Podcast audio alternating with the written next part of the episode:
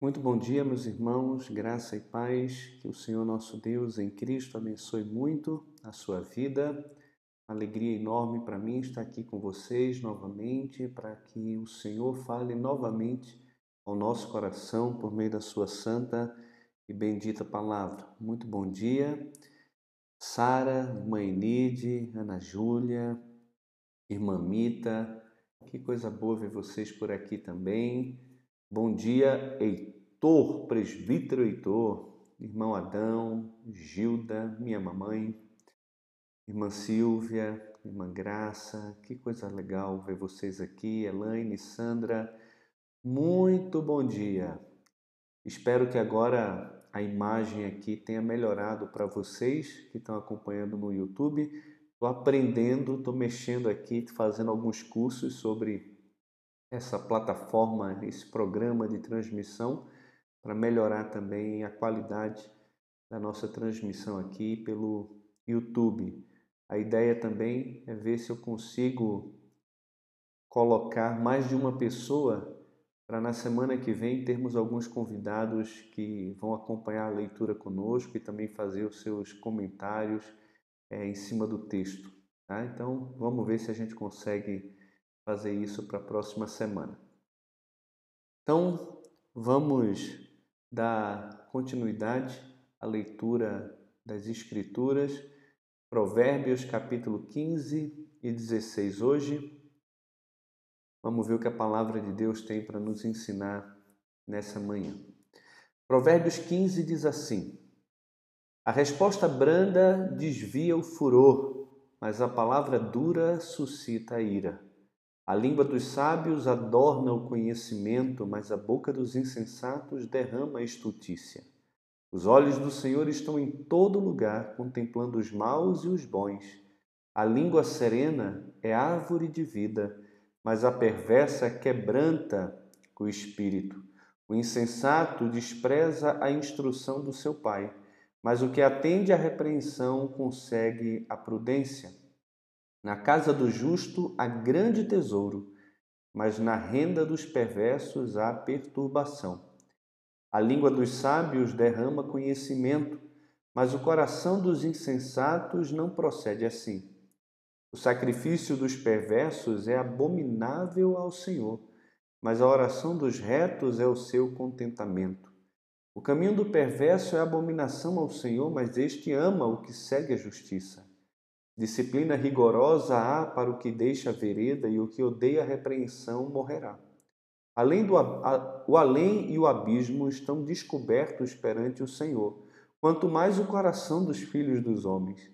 O escarnecedor não ama aquele que o repreende, nem se chegará para os sábios. O coração alegre formoseia o rosto, mas com a tristeza do coração o espírito se abate. O coração sábio procura o conhecimento, mas a boca dos insensatos se apacenta de estutícia. Todos os dias do aflito são maus, mas a alegria do coração é banquete contínuo. Melhor é pouco havendo o temor do Senhor do que o grande tesouro onde há inquietação. Melhor é um prato de hortaliças onde há amor do que o boi cevado e com ele o ódio. O homem iracundo suscita contendas mas o longânimo apazigua a luta. O caminho do preguiçoso é como que cercado de espinhos, mas a vereda dos retos é plana. O filho sábio alegra seu pai, mas o homem insensato despreza sua mãe. A estutícia é alegria para o que carece de entendimento, mas um homem sábio anda retamente. Onde não há conselho, fracassam os projetos mas com os muitos conselheiros há bom êxito.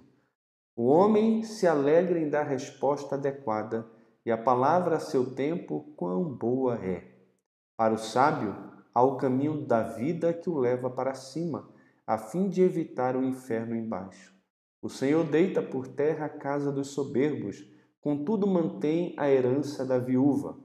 Abomináveis são para o Senhor os desígnios do mal, mas as palavras bondosas lhe são aprazíveis.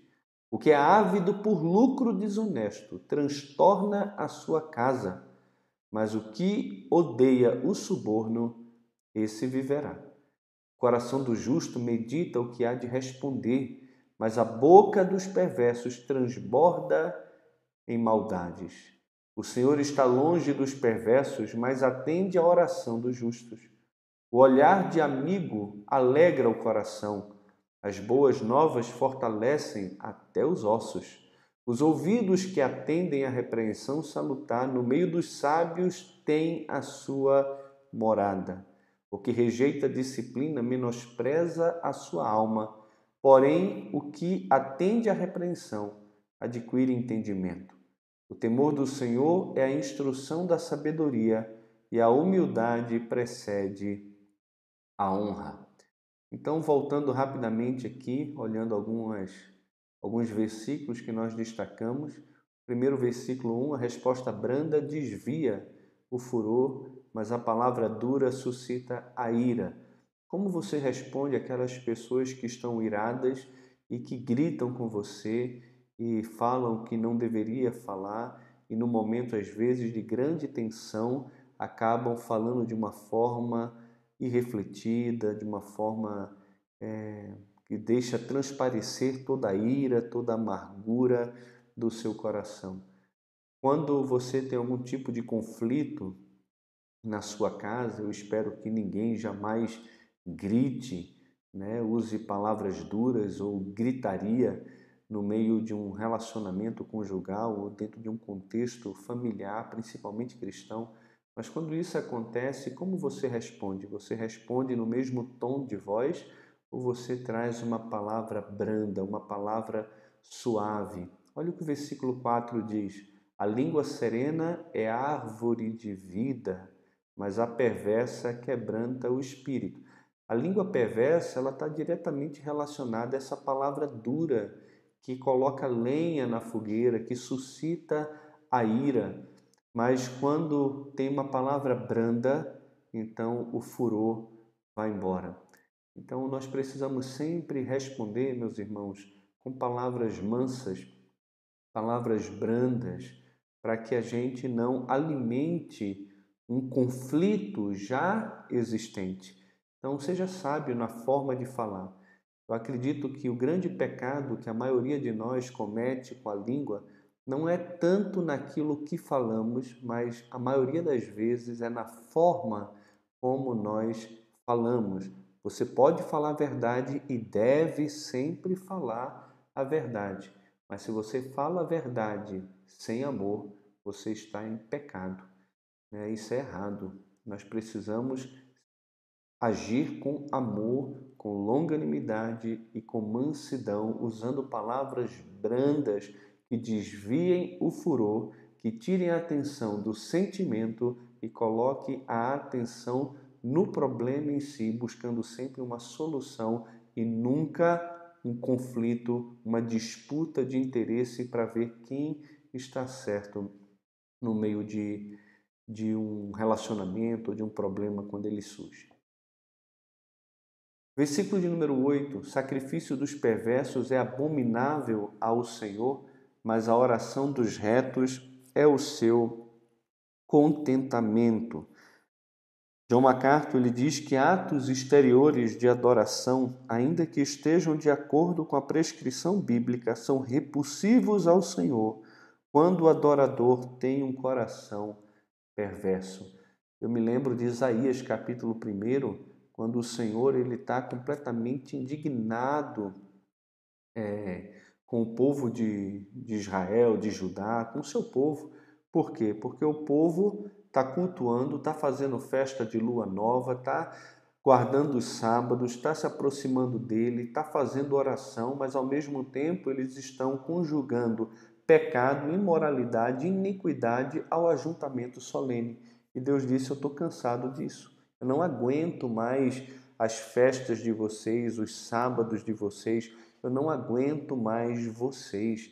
Ainda que as orações de vocês se multipliquem, eu não vou ouvir.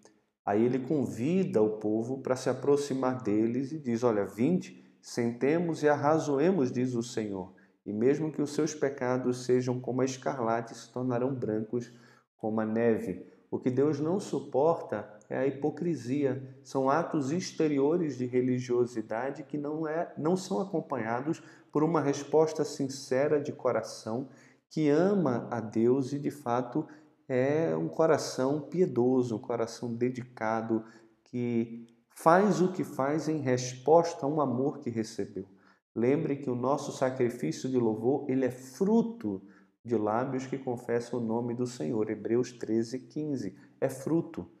Então, um coração adorador tem lábio adorador. A verdadeira adoração é aquela que vem de Deus e volta para Deus. Ele coloca nos nossos lábios um novo cântico, um hino de louvor a Ele mesmo. E o que está acontecendo aqui é exatamente isso. Existe sacrifício, existe observância da lei, da, do preceito da lei, mas o coração é perverso. Por fora está bonito, por dentro está podre. Sepulcro caiado, gente hipócrita, falsa, que não agrada a Deus. A oração dos retos é o seu contentamento. Versículo de número 11: O além e o abismo estão descobertos perante o Senhor. Se o além e o abismo estão descobertos perante o Senhor, quanto mais o coração dos filhos dos homens. Meus irmãos, o Senhor não apenas olha para aquilo que nós fazemos, mas Ele olha para o coração que nos leva a fazer o que fazemos. Ele consegue sondar as intenções dos nossos corações e não somente as nossas ações. Lembra do Salmo 139? Senhor, tu me sondas e me conheces, sabe quando me assento e quando me levanto, e de longe penetras os meus pensamentos. Ainda a palavra me não chegou à língua, e tu, Senhor, já conheces todas. Tu me cerca por trás e por diante, e sobre mim pões a mão. Tal conhecimento é maravilhoso demais, para mim é sobremodo elevado eu não posso atingir. Então o Senhor conhece tudo da nossa vida, inclusive o mais profundo do seu coração. Ele conhece as suas ações, as suas reações, as suas palavras, mas ele conhece também o seu coração. Aquilo que você intenta no coração, o Senhor conhece. Melhor é pouco havendo temor do Senhor do que grande tesouro onde há inquietação. Então, busque o temor do Senhor muito mais do que você busca grandes tesouros, porque isso às vezes vai trazer mais inquietação e problema para a sua vida do que bênção.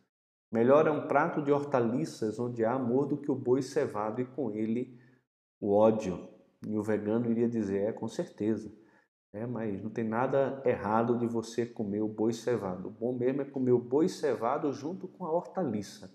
Mas ele está dizendo entre o boi cevado e a hortaliça, aqui fazendo uma comparação de algo que seria muito bom, que seria o boi cevado, com a hortaliça que qualquer pessoa naquela época poderia ter acesso. Ele está dizendo que é melhor o pouco onde existe amor do que muito onde há ódio.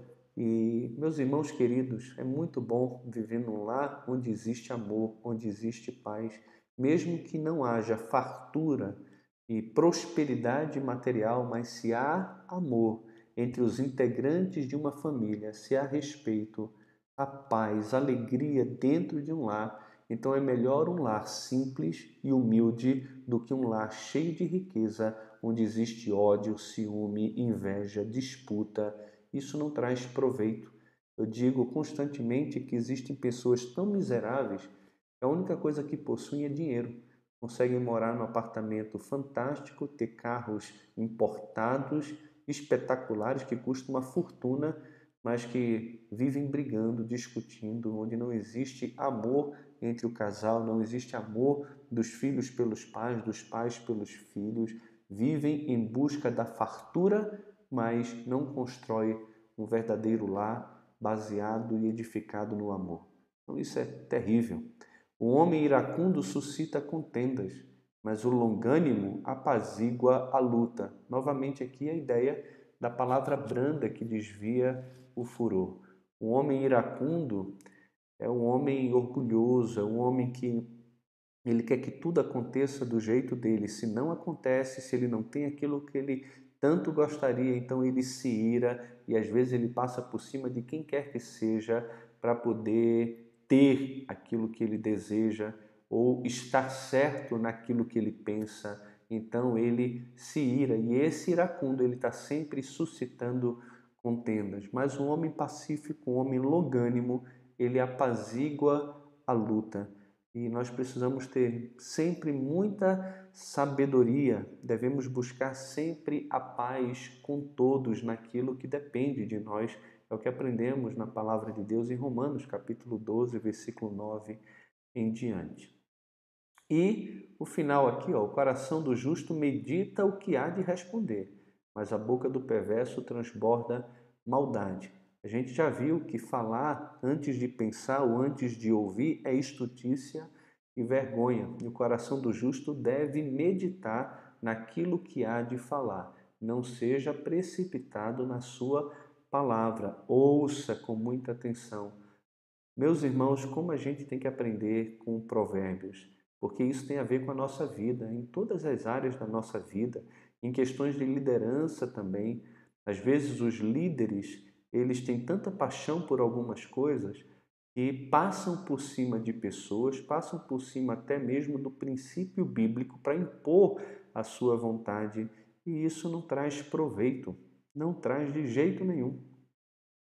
Tem que pensar no que vai falar e quando falar, tem que falar de forma branda, longânima, para que haja paz e então harmonia, mesmo entre aqueles que pensam diferente. Então, quando a gente pensa diferente, a tendência natural é querer que a nossa vontade ou o nosso pensamento prevaleça, e aí, se a gente tem muita paixão, a gente usa palavras duras, a gente acaba exaltando a nossa voz e a gente então é, fere com a nossa língua ao invés de trazer paz, de abençoar e trazer vida. Então, precisamos aprender muito com a palavra de Deus e com a sabedoria encontrada aqui em Provérbio.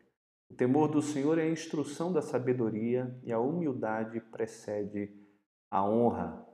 Né? Dizem que humildade é a única qualidade que, quando alguém acha que tem, já perdeu. Mas a humildade está é, tá diretamente relacionada a um conhecimento que você tem de si mesmo, como um pecador, como alguém que é nada, não pode nada para alcançar o favor diante de Deus, depende completamente dele para todas as coisas. Esse é o humilde. E Jesus disse: Aprendam de mim, porque eu sou manso e humilde de coração, e vocês vão encontrar descanso para a alma de vocês. Então precisamos aprender essa questão da humildade, de ouvir o outro, de orar mais. Um homem que não ora para mim é soberbo, ele é arrogante, ele não é humilde aquele que não ouve o conselho dos mais velhos, dos mais sábios, que não se cercam de pessoas que temem ao Senhor, essa pessoa não é humilde, essa pessoa é arrogante, ele acha que consegue ir tocando a vida né, sem pessoas ao seu lado. Esse ano, pela graça de Deus, se Deus abençoar, a gente completa 15 anos de ministério, agora dia 5 de agosto. 20 anos de vida cristã e 15 anos de ministério. E como eu tenho aprendido, meus irmãos, a ouvir as pessoas que estão ao meu lado, a não querer impor a minha vontade e entender que Deus ele coloca pessoas no nosso caminho para o nosso crescimento, para o nosso aperfeiçoamento. E assim é com todos nós. Precisamos aprender a humildade. Aquele que se humilha, aquele que ouve, aquele que se cerca de pessoas sábias, aquele que dá ouvido à instrução, esse no final acaba sendo honrado de alguma maneira. Capítulo 16. O coração do homem pode fazer planos, mas a resposta certa dos lábios vem do Senhor. Não só pode, né, como a gente sabe que faz. O coração do homem faz planos, mas a resposta dos lábios vem do Senhor, porque Ele é o soberano sobre tudo, é Ele que governa todas as coisas e tudo acontece como ele quer. Por isso que Tiago vai dizer: olha, vocês que dizem hoje, amanhã iremos para a cidade tal, negociaremos e teremos lucros, vocês deveriam ficar quietos. Isso, isso aí vem do diabo.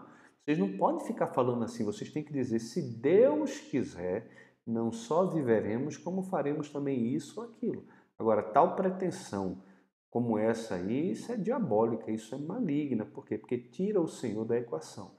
Então você deve fazer plano, deve pensar a curto, médio e longo prazo, mas confiando todos os seus planos ao Senhor, porque a resposta certa, a resposta dos lábios vai vir dele. Todos os caminhos do homem são puros aos seus olhos, mas o Senhor pesa o espírito. Novamente, ele sonda o coração, ele vê a motivação que está por trás do caminho que os homens acham que são tão puros aos seus próprios olhos. O versículo 4 aqui é um texto bem difícil para a gente, né? Porque vai dizer aqui, ó, o Senhor fez todas as coisas para determinados fins, até o perverso para o dia da calamidade. Então, realmente é algo muito, muito difícil de alguns aceitarem. A gente já está vendo a soberania de Deus aqui no versículo 1, também no versículo é, 2, mostrando o conhecimento do Senhor sobre o coração do homem, mas Deus ele é aquele que tem o controle soberano sobre tudo e nada pega ele de surpresa. E esse versículo 4 aqui está muito ligado a Romanos capítulo 9, que diz que o Senhor, querendo mostrar a sua justiça, ele criou, ele fez alguns vasos de barro para o dia da, da destruição, para o juízo. Você não entende muito bem, às vezes nem eu, mas aceitamos pela fé a soberania de Deus em todas as coisas. Ele fez todas as coisas com um fim determinado. Todas as coisas, a minha vida e a sua vida, foram feitas por Deus e têm um fim determinado por Ele. E o sábio vai dizer que até o próprio perverso foi feito por Deus para o dia da calamidade. Abominável ao Senhor todo arrogante de coração, e é evidente que não ficará impune. Pela misericórdia e pela verdade se expia a culpa, e pelo temor do Senhor os homens evitam o mal. Sendo o caminho dos homens agradável ao Senhor, ele reconcilia com eles os seus inimigos. Melhor é pouco havendo justiça do que grandes rendimentos com injustiça. O coração do homem traça o seu caminho, mas o Senhor lhe dirige os passos. É o Senhor quem vai dirigir. Você faz plano, mas a resposta dos lábios vem do Senhor. Você traça o seu caminho, mas é o Senhor que vai dirigir os seus passos. Nos lábios do rei se acham decisões autorizadas. No julgar não transgrida, pois a sua boca. Peso e balança justos pertencem ao Senhor. Abra sua boca e todos os pesos da bolsa. A prática da impiedade é abominável para os reis, porque com justiça se estabelece o trono. Os lábios justos são o contentamento do rei, e ele ama o que fala coisas retas. O furor do rei são os mensageiros de morte, mas o homem sábio o apazigua. O semblante alegre do rei significa vida, e a sua benevolência é como a nuvem que traz chuva seródia. Quando, quanto melhor é adquirir a riqueza, a sabedoria do que o ouro, e quanto mais excelente adquirir a prudência do que a prata. O caminho dos retos é desviar-se do mal, e o que guarda o caminho preserva a sua alma. A soberba procede à ruína e a altivez do espírito à queda.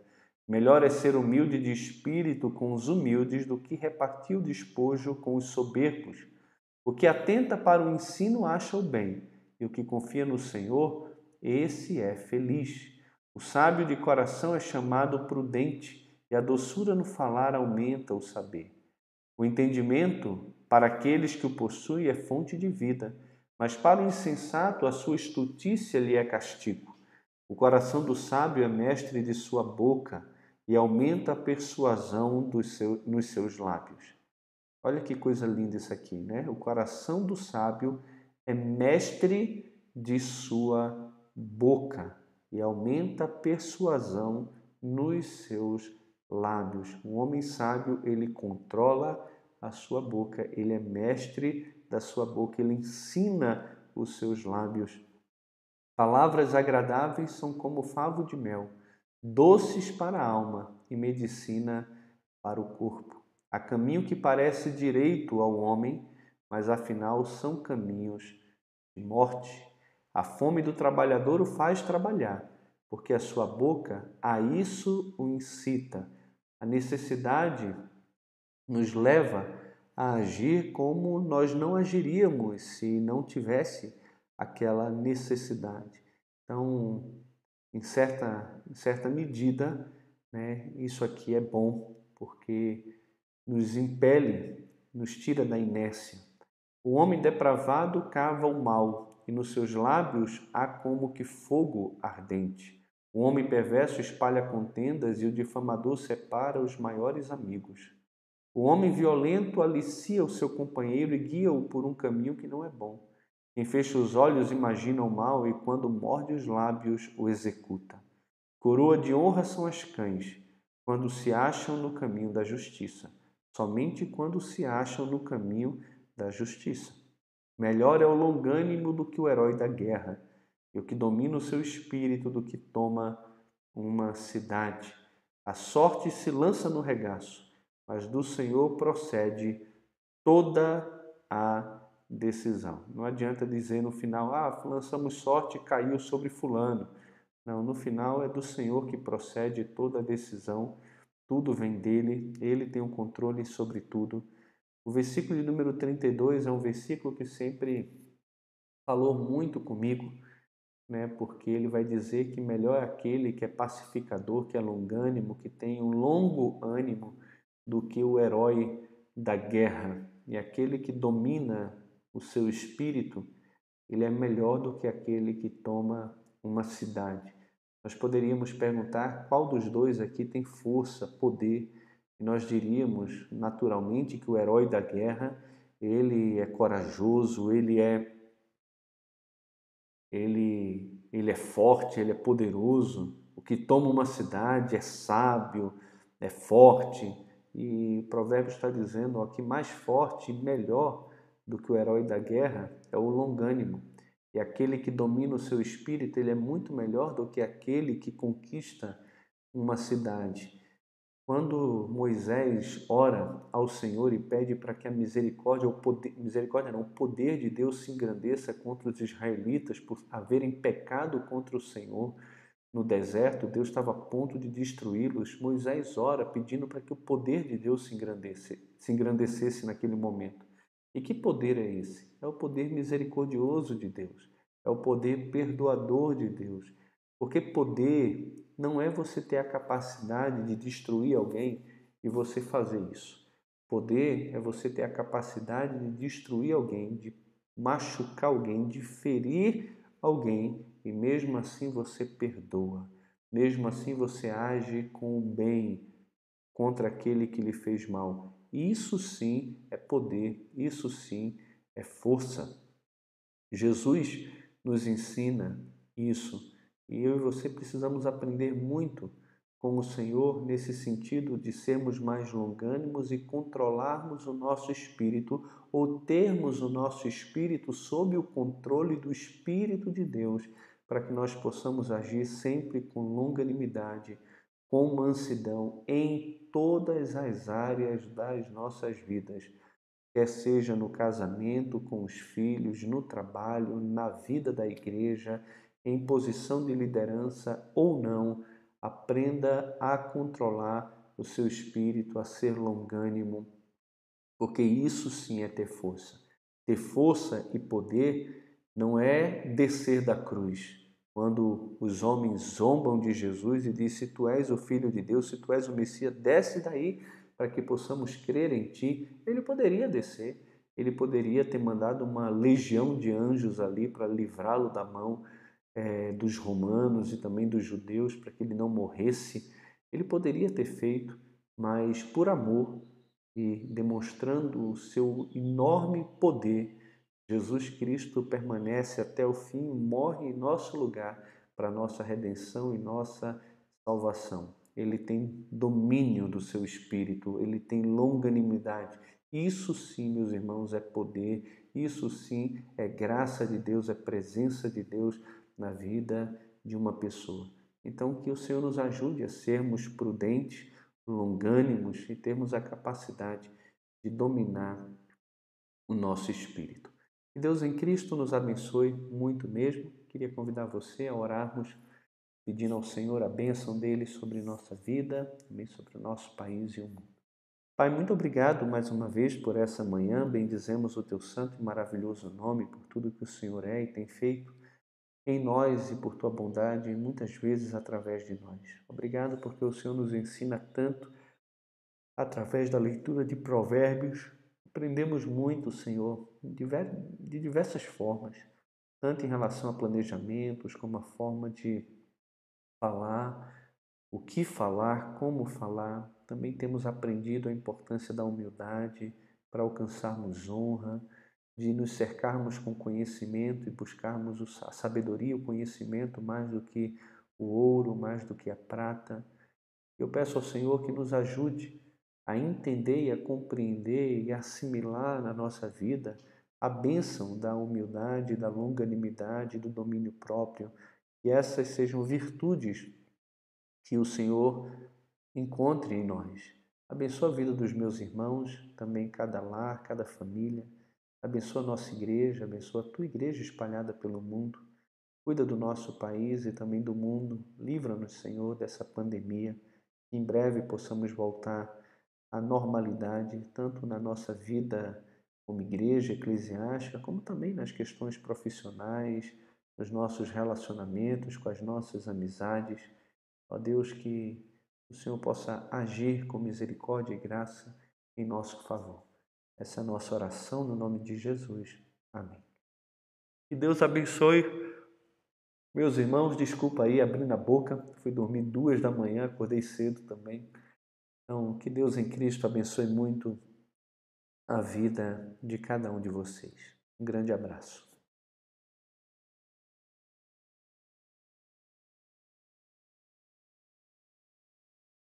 Abração para vocês aqui, meus irmãos. Amém, Carmen. Que Deus abençoe nosso dia mesmo, né? Que possamos sempre estar orando uns pelos outros. Eva, que coisa boa. Viviane Oliveira, Deus te abençoe, minha irmã. Muito bom te ver por aqui. Irmã Nilza, que alegria. Irmã Ruth, muito bom. Não vejo a hora de podermos estar juntos novamente. Pode ter certeza, viu? O dia que a gente puder estar junto, vamos fazer uma grande ceia, não só com pão e vinho, mas vamos fazer um jantar maravilhoso Vamos ter um tempo maravilhoso de comunhão, de adoração, de oração uns pelos outros. Estou ansioso pelo nosso ajuntamento novamente. Que Deus seja com vocês, os abençoe um grande abraço.